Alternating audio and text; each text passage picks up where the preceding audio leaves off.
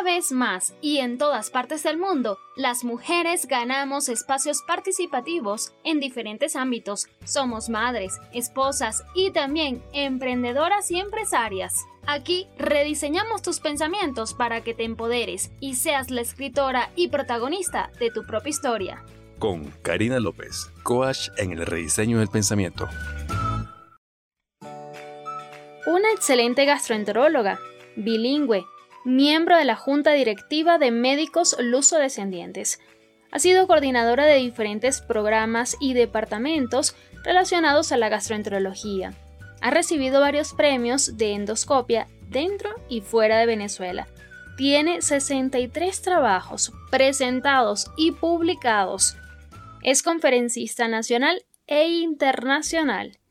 Esto es tu mejor versión yo soy Karina López y no, ese no es mi currículum, pero sí el de mi invitada, la doctora Carla Díaz, quien además tiene tiempo para ir al gimnasio, ver a sus pacientes de emergencia, seguir estudiando y preparándose y hasta disfrutar de algunos hobbies. Ah, y claro, los quehaceres del hogar. Bueno, cualquier persona quedaría exhausta con tantas actividades durante el día, y la verdad yo me canso solo de pensarlo. Razón tenía mi mamá al decir que yo me canso de no hacer nada. Lo cierto del caso es que esta mujer siempre, de punta en blanco, tiene ya toda una rutina para que no quede cabida a las excusas que nos impiden lograr lo que deseamos. Y como dice ella, cuando te apasionas por lo que haces, siempre hay tiempo. Por eso ella nos inspira. Sé líder de tu propia vida. Te invito a que sigas el trabajo de Carla a través de su Instagram, arroba Carla Díaz Castro, que te dejo en la descripción. Y antes de dejarte esta entrevista cargada de mucha pasión, quiero recordarte que en www.carinalopez.com están disponibles todos los episodios de tu mejor versión y te invito a suscribirte en tu plataforma de podcast preferido para que los primeros y 15 de cada mes puedas disfrutar de un nuevo contenido. Ayúdame a crecer, comparte este episodio con más mujeres como tú Califica con 5 estrellas el programa y sígueme en arroba coach Karina López.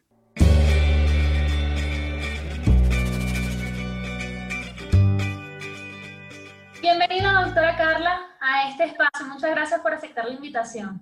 Ay, muchísimas gracias a ti, Karina. Para mí realmente es un honor formar parte de tu emprendimiento, de tu trabajo, de tu proyecto, que ya no es un proyecto, es una realidad. De verdad te felicito y, y te deseo de todo corazón miles y miles de éxitos y que sigas brillando, de verdad. Gracias, doctora. Y bueno, yo voy a empezar a tutearla porque es parte de del dinamismo que vamos a estar generando acá en, en, este espacio. Yo estoy muy contenta, para quienes no saben, la doctora Carla es una mujer venezolana, de padres de inmigrantes portugueses y ha sido exitosísima en muchos aspectos, no solamente en el área de, eh, la gastroenterología, ¿no es cierto? Exactamente, sí, sí, bueno, eh, digamos que, que, mi pasión de vida em, se enfocó en la parte de, de mi profesión, soy médico, graduado de la Universidad Central de Venezuela, eh, con dos posgrados, un posgrado en medicina interna en el Hospital Dr. Miguel Pérez Carreño y posteriormente una subespecialidad eh, que es la gastroenterología, que la hice en el Hospital Dr. Domingo Luciani, em, eh, enfocada mucho en el área de la endoscopia diagnóstica y terapéutica.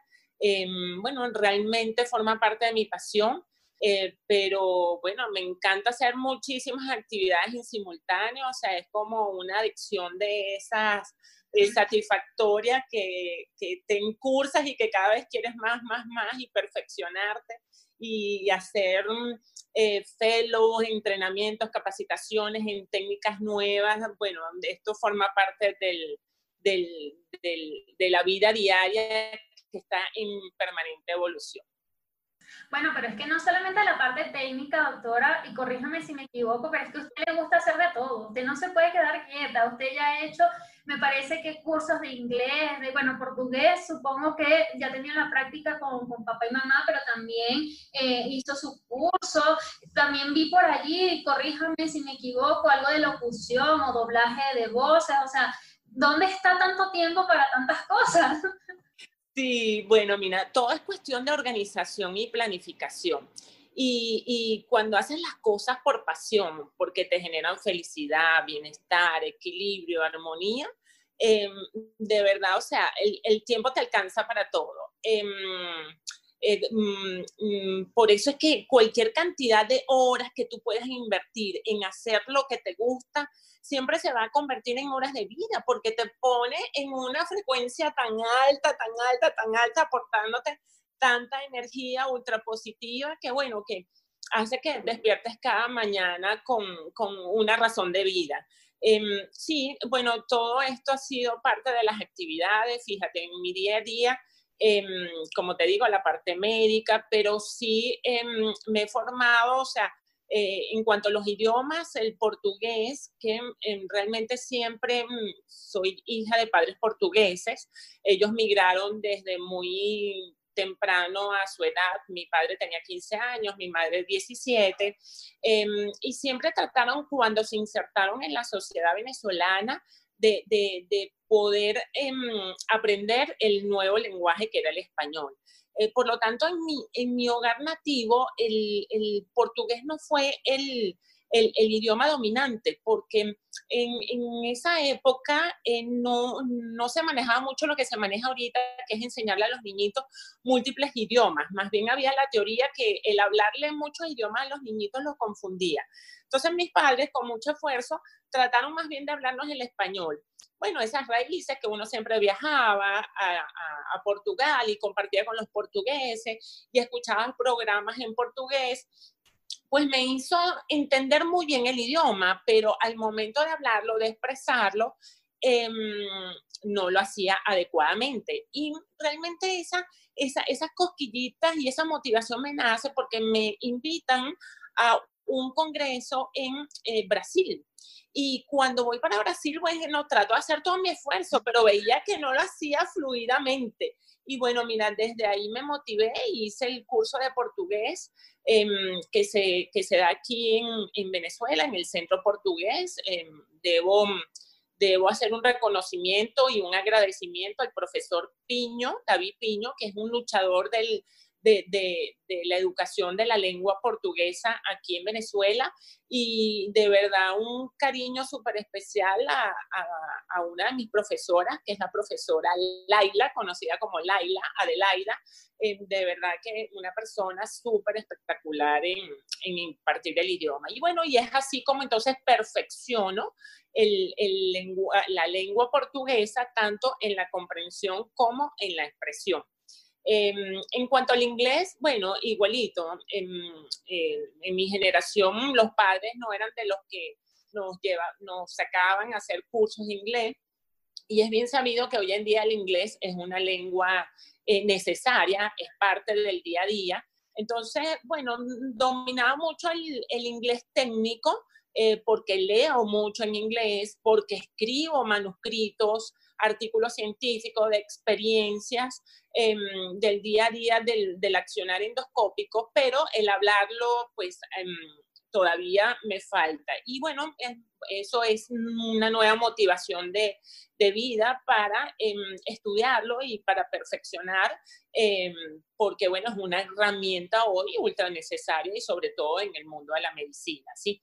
En cuanto al curso de, de locución y doblaje, bueno, eh, es que el, el médico es, es, un speaker, o sea, tienes que saber comunicar, eh, tienes que hacerlo bien, porque eh, te comunicas, te tienes que comunicar con tus pacientes, te tienes que comunicar con los familiares.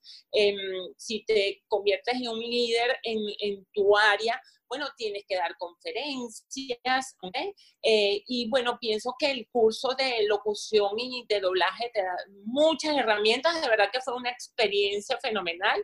Agradezco también a Estudios Backstage em, y a todos los que fueron cómplices para poder hacer de esto una realidad, porque fue una experiencia maravillosa, eh, me solidificó muchas herramientas y bueno, por ahí hay otras motivaciones de, de hacer otro perfeccionamiento, un curso de locución y doblaje que eh, instauran en la Universidad Central de Venezuela. Vamos a ver qué logramos por ahí. Pero sabe que me llama mucho la atención que dice que eh, todas estas actividades le inyectan esta dosis de energía para levantarse todos los días. Pero, a ver, es mi caso particular y seguramente de muchos que nos escuchan. Yo le juro que me puedo levantar temprano, pero empiezo activa, activa, activa, y es como un motorcito que va bajando, va bajando las resoluciones, va bajando, va bajando, y ya a las nueve, nueve y media máximo, a las diez ya estoy tumbada en la cama y tengo que dormir mínimo ocho horas para ser persona. ¿Cómo hace usted? ¿Qué se toma? ¿Cómo, cómo se inyecta esa vitamina? Bueno, eh, en mí la curva es inversamente proporcional a lo que acabas de describir a mí me asciende, asciende, asciende, asciende. O sea, esa adrenalina y esa liberación de endorfinas hace que, eh, bueno, es que de verdad lo disfruto, Karina, es algo que, disfruto con pasión. Y entonces, sí, el, día a día de la actividad asistencial, okay, que es, em, yo empiezo muy temprano, eh, seis y media de la mañana, ya me ves que estoy llegando, estoy pasando revistas, los pacientes hospitalizados, mis consultas las comienzo eh, siete y media, ocho. Y eso que hemos tenido que cambiar un poquito la dinámica del trabajo del día a día, ¿no? Por el contexto y circunstancias del, del país. Pero bueno, muy temprano comienzo la actividad asistencial que es la de consultas, la de estudios endoscópicos, la de evaluación de pacientes hospitalizados, la de ver los pacientes por la emergencia. Y em, siempre en horas vespertinas trato de integrar em, las horas para mi em, equilibrio, equilibrio bio. Eh, psicofísico. me encanta el ejercicio ahorita con esto de la pandemia que creo que todos hemos sacado de nosotros eh, lo positivo. Eh, bueno, me he reiniciado, mm, reincursado nuevamente en el entrenamiento como debe ser. Eh, y eso, bueno, me hace que me libere unas endorfinas por ahí Después llego a mi casa, pues bueno, tienes la, la, vida de casa, pues cocinas un poquito, compartes un poquito, ves un poco de película y después me engrano a la actividad científica y ahí me, me apasiona escribir artículos científicos, eh, experiencias científicas, montar conferencias que, que me invitan mucho eh, a dar conferencias internacionales, conferencias nacionales. Em, eh, siempre he sido copartícipe y una activista de, de, de, aportar cosas positivas para la sociedad venezolana de gastroenterología. tenemos que fomentar lo nuestro y, y de verdad que mm, eh, dar a conocer que aquí todavía mm, hay intelecto, hay, hay, mucho intelecto. Entonces, bueno, yo creo que es la pasión y la satisfacción con la que haces las cosas, te, te, te dan la energía para poderlas hacer, disfrutar y mm, llegar al éxito. Siempre, siempre tratar de apuntar eh, ser una de las mejores, que lo que hagas, lo hagas para que llegues al nivel máximo de la excelencia. Y, quiero reconocer aquí públicamente que no es solamente que lo estás diciendo, Carla, y no quiero eh, que se escuche como que te estoy halagando porque, bueno, estás aquí en el programa, no lo hago con mucha sinceridad, mucha honestidad.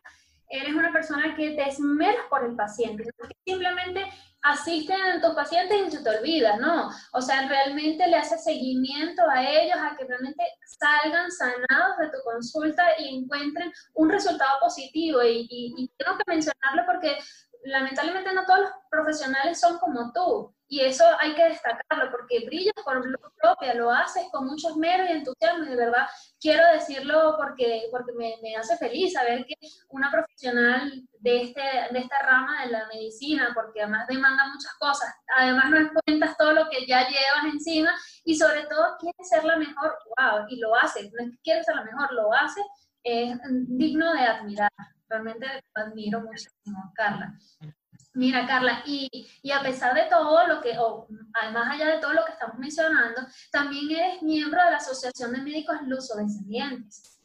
justamente termina este año 2020, no sé si se va a renovar o no, pero supongo que esto te ha llevado a estar viajando constantemente a Portugal y, Venezuela, o por lo menos tener un trabajo adicional al que ya todo nos, nos has contado durante esta entrevista, ¿no? Sí, bueno, un grupo, mm, eh, mira, somos en Venezuela eh, aproximadamente 250, 280 médicos especialistas en las diversas áreas de la medicina, em, que estamos, em, hijos de portugueses, luso-descendientes, que estamos aquí en Venezuela. Em, realmente muy complacida, más o menos en el año 2008, eh, un grupo de médicos acompañado por el, doctor Adelito de Sousa, otorrino reconocido aquí en Venezuela, el doctor Juan Márquez, un cardiólogo también muy, muy reconocido en Venezuela, eh, bueno, y el doctor Juan Vieira, traumatólogo. Em, pues tenemos la motivación de por qué no agrupar y no formar una asociación sin fines de lucro, solamente con objetivos netamente científicos, em, de todos esos médicos eh, luso-descendientes. Y logramos, logramos espectacularmente pues, formar esta asociación debidamente formada jurídicamente y esto nos ha llevado a tener múltiples reuniones con, con eh, entes gubernamentales, ¿okay? portugueses, entre ellos em, pues el secretario de Estado, el embajador representante aquí en Venezuela, el agregado social, el ministro de Relaciones Exteriores, em, han habido intercambio. Logramos, em, logramos constituir una red médica portuguesa de ayuda a los portugueses. Em, pero lamentablemente hay, una verdad, y una verdad que hay que decirla, que hay que ventilarla. Em, el gobierno portugués em, no ha querido aperturarse adecuadamente a este grupo de médicos que te puedo decir, Karina, o sea, médicos, eh, nosotros tenemos una comisión de educación que estudia los currículos eh, de los médicos de la asociación. Y, mm, y, si de algo nos tenemos que jactar, o sea, médicos especialistas reconocidos y líderes en su especialización, tanto nacional como internacionalmente. Muchos de ellos profesores universitarios. Y mira, eh, se ha tratado porque es una realidad lo que está pasando en nuestro país, eh, en donde muchos profesionales pues han querido migrar em, y a otros países. ¿Y por qué? Si tienes una nacionalidad portuguesa y tus padres son portugueses, ¿por qué no hacerlo hacia el país nativo de tus padres, ok? Eh, y aportar que no le costó nada al gobierno portugués, ¿sí? Aportar todo lo que puedes aportar como, como médico en, en tu área de interés.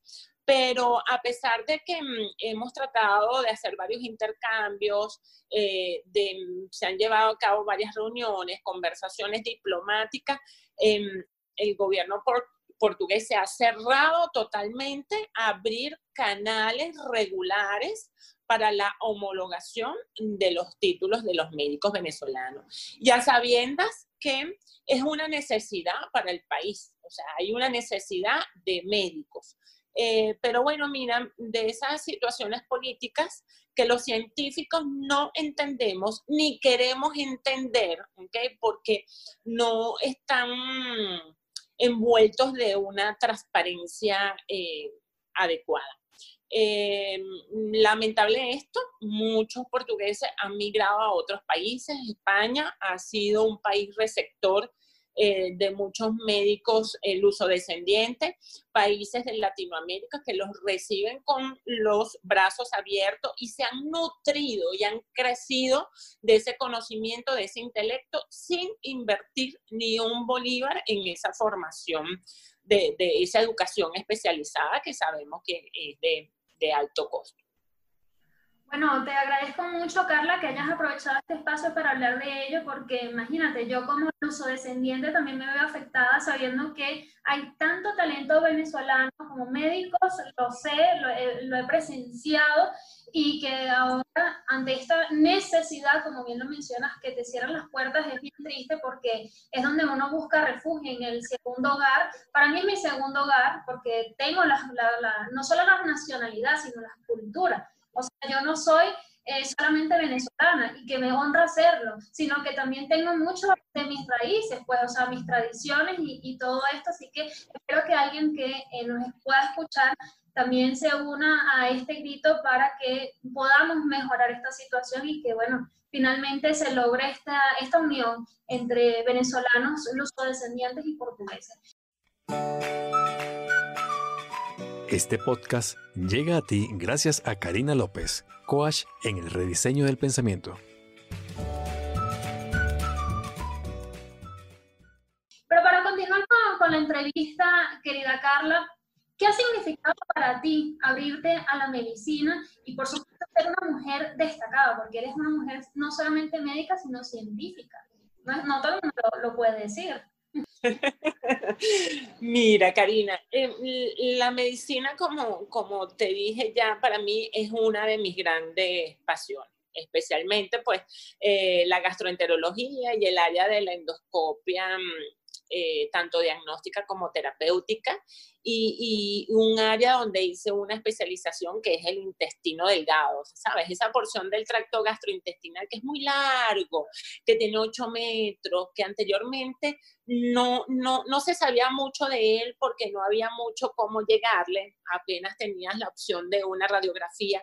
Hoy en día tienes técnicas endoscópicas como es una capsulita que te tomas y viaja a través de esos 8 metros y te va tomando fotografía o de un equipo endoscópico que es un tubito que va viajando y va como arruchando el intestino. Bueno, de verdad que eso es fascinante, me, me, me apasiona y, y me fascina. Cuando escogí el camino de la medicina, mm, como te dije, siempre aposté eh, ser una de las mejores. ¿Por qué? Porque sabía que me estaba enfrentando a un, a un desafío, a un reto, y más que desafío, reto, un compromiso. Un compromiso de manejar la salud y la enfermedad, la vida y la muerte. ¿Y, ¿y qué me ha dejado esto? Bueno, mira, eh, conocer que no hay límites entre lo que es la salud, la enfermedad, la vida y la muerte, que hoy puedes estar en un lado del lindero y en milisegundos, Karina, se te puede cambiar todo y puedes estar del otro lado. Y, esto que te hace entender eh, que la vida es hoy, es el ahora, que lo que dejes para un poquito más tardecito o, para un después puede ser tardecito. El, oye, el, entender el lado humano de, las personas eh, que, están viviendo eh, la enfermedad, que están o que se confrontan a, la muerte eh, o, que ven la muerte tan cerquita, te hace valorar la vida, o sea, darle un valor diferente a la vida y no detenerte en, sin menospreciar, pero eh, hay circunstancialidades, situaciones, eh, inconvenientes, eh, que mucha gente se detiene en ellas y que definitivamente son solamente situaciones que se pueden llevar, que se pueden solucionar y que se pueden seguir adelante. Em, esto me ha dado em, darle y reconocer em, que la vida tiene un valor preciado y que uno debe disfrutar cada segundo de su existir. Totalmente. ¿Cuál sería, eh, Carlita, el mensaje a estas mujeres que nos escuchan? Y yo voy a tomar dato también para hacer. Yo sé que tú hablas mucho de ser la mejor, pero ¿qué implicaría ser la mejor? Eh, bueno, em, a ver, no, no tienes parámetros, no, no, no hay parámetros como tal que tú puedas eh, mm, cuantificar, ¿ok? Pero en, en, lo que tú te establezcas como propósito, como objetivo, saber que lo vas a hacer bien. Saber y, tener la convicción eh, de que lo quieres hacer. Ya eso te lleva a, que tus resultados sean positivos y sean exitosos, ¿sabes?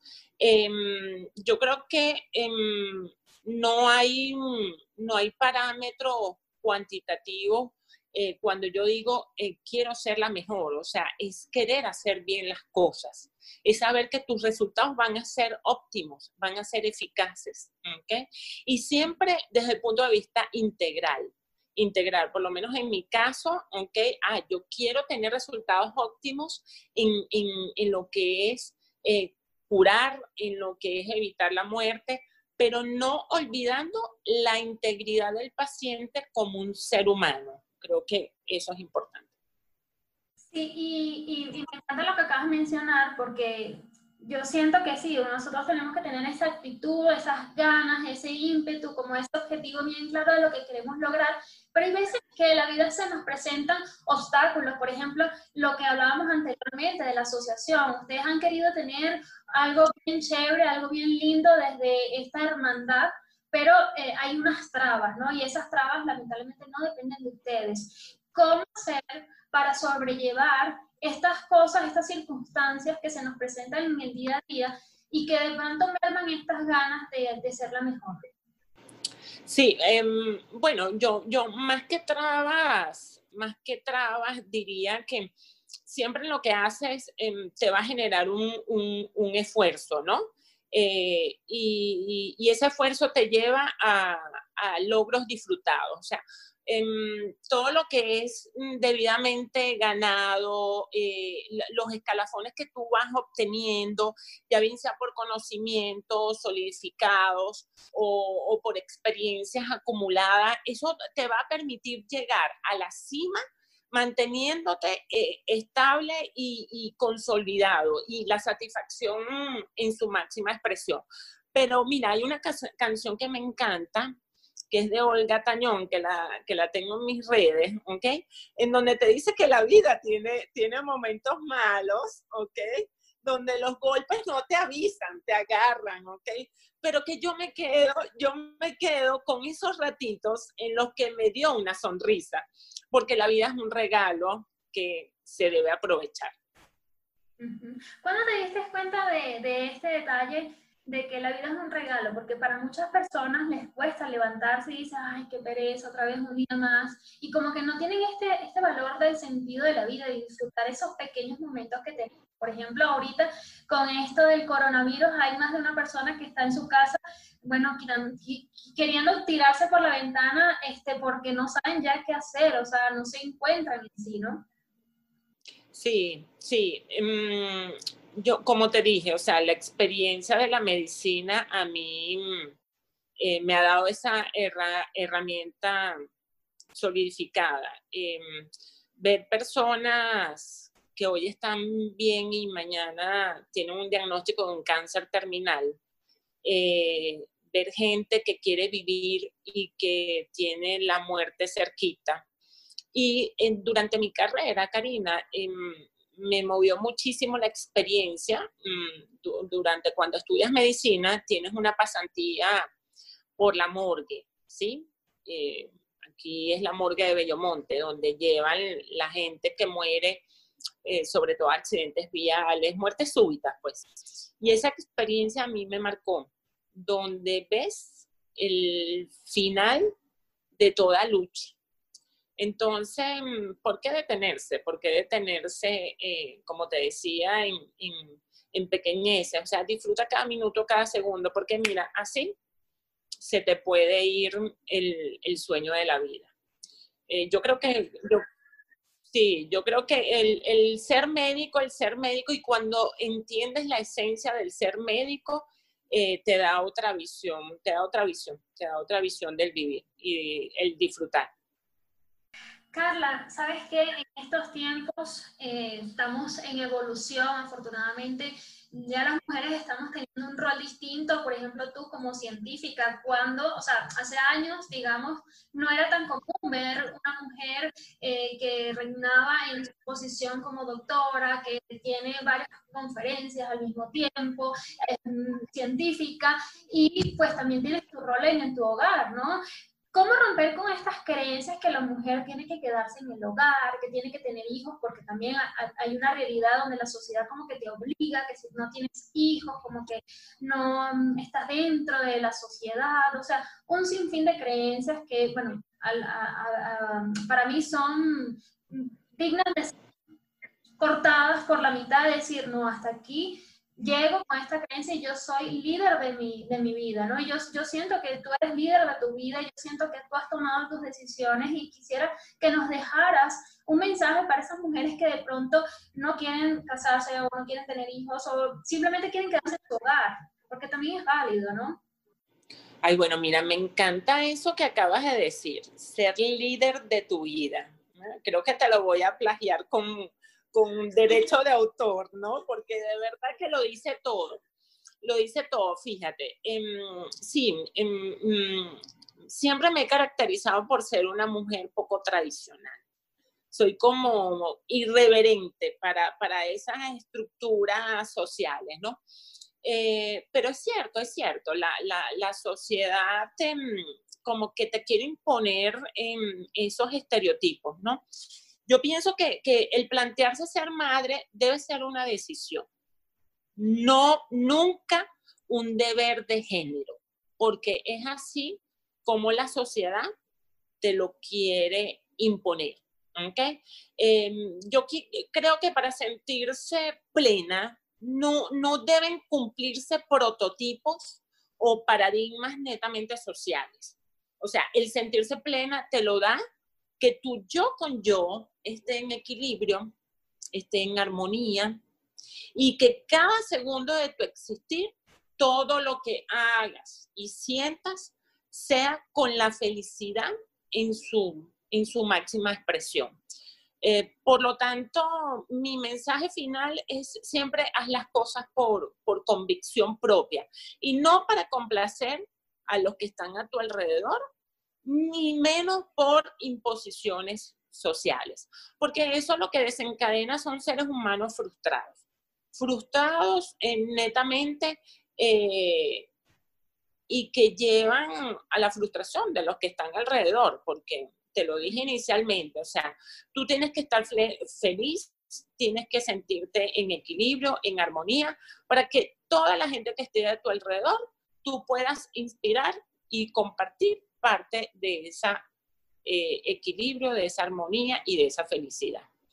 Eh, Consta, Carla, que, que tu pilar en la vida es la felicidad porque cuando iba a tus consultas siempre estabas con una sonrisa y yo decía, esta mujer, ¿cómo puede tener tanta alegría tanta energía tan temprano?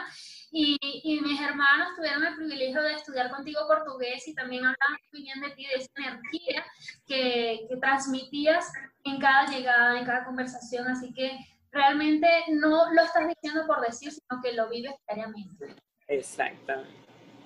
Gracias, Carla, por, por tu tiempo. Sé que tienes una agenda súper apretada, entre consultas, emergencias, las conferencias y bueno, un montón de, de, cosas, pero como mencionaste al principio, te organizas muy bien y finalmente logras abarcar todo lo que te propones.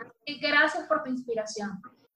Gracias a ti, Karina. Para mí un honor. No sabes qué grande para mí ha significado que me hayas elegido ser parte de, tu trabajo. Y bueno, me queda solamente desearte éxitos, éxitos y muchos éxitos.